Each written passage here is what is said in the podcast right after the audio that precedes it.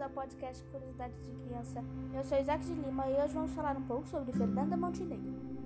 Fernanda Montenegro é uma atriz e escritora brasileira. Considerada uma das melhores atrizes, é frequentemente reconhecida como a grande dama do cinema e da dramaturgia brasileira. Fernanda Montenegro nasceu no dia 16 de outubro de 1929, no Rio de Janeiro, e hoje tem a idade de 92 anos. Ao longo de sua vida, só esteve com o marido, Fernando Torres, com quem esteve do ano de 1953 até o ano da morte do diretor de cinema, em 2008.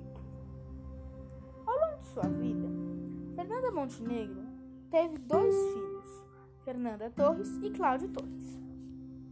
E também tem três netos, Joaquim, Antônio e Davi. Fernanda Montenegro atuou em várias novelas da Globo e em vários filmes. As principais novelas dela são Babilônia, Belíssima, O Outro Lado do Paraíso e A Dona do Pedaço são uma delas.